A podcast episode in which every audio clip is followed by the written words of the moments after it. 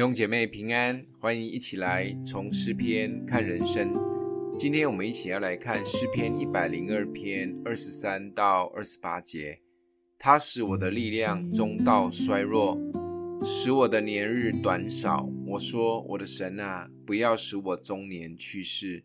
你的年数世世无穷，你起初立了地的根基，天也是你手所造的，地都要灭没。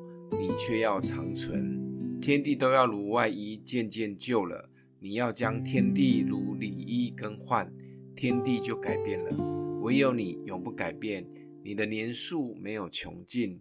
你仆人的子孙要长存，他们的后裔要坚立在你面前。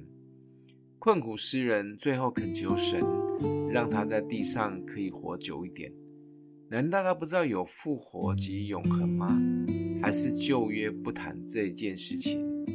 其实基督教信仰最重要的一件事情就是救恩，因为关系到复活及永恒。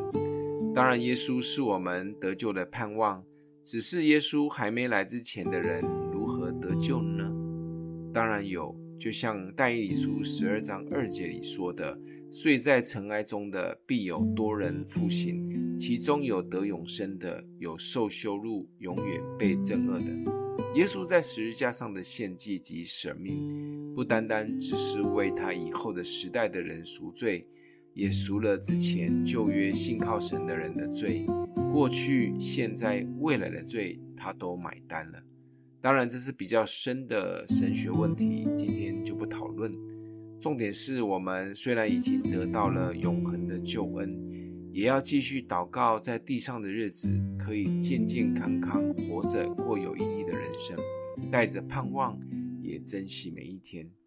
也求主指教我们怎么样数算自己的日子，好叫我们得着智慧的心，不管做什么都可以成为忠心良善的好管家。如果可以在每一天去祝福一个人。不管是用 LINE 电话或亲口说，为身边的人带下恩典及盼望，这样有意义的人生，当然要过得长长久久，跟神求长寿也比较大声一点。今天默想的经文在第二十八节，你仆人的子孙要长存，他们的后裔要建立在你面前。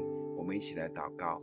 他们的父，你是创造天地万物永恒的神，天地都要灭没，你却要长存，帮助我们每一天都能贴近你的心，也成为祝福人的器皿。求主祝福我们身心灵一天比一天兴旺，活得有智慧。奉耶稣基督的名祷告，欢迎订阅分享，愿上帝祝福你哦。